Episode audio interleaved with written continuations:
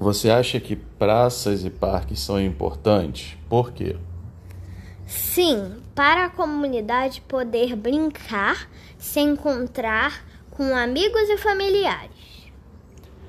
Que atitudes podemos ter para contribuir para a conservação de praças, parques e outros espaços que podem ser frequentados por todas as pessoas? Quando comer salgadinho ou alguma coisa com embalagem, jogue no lixo.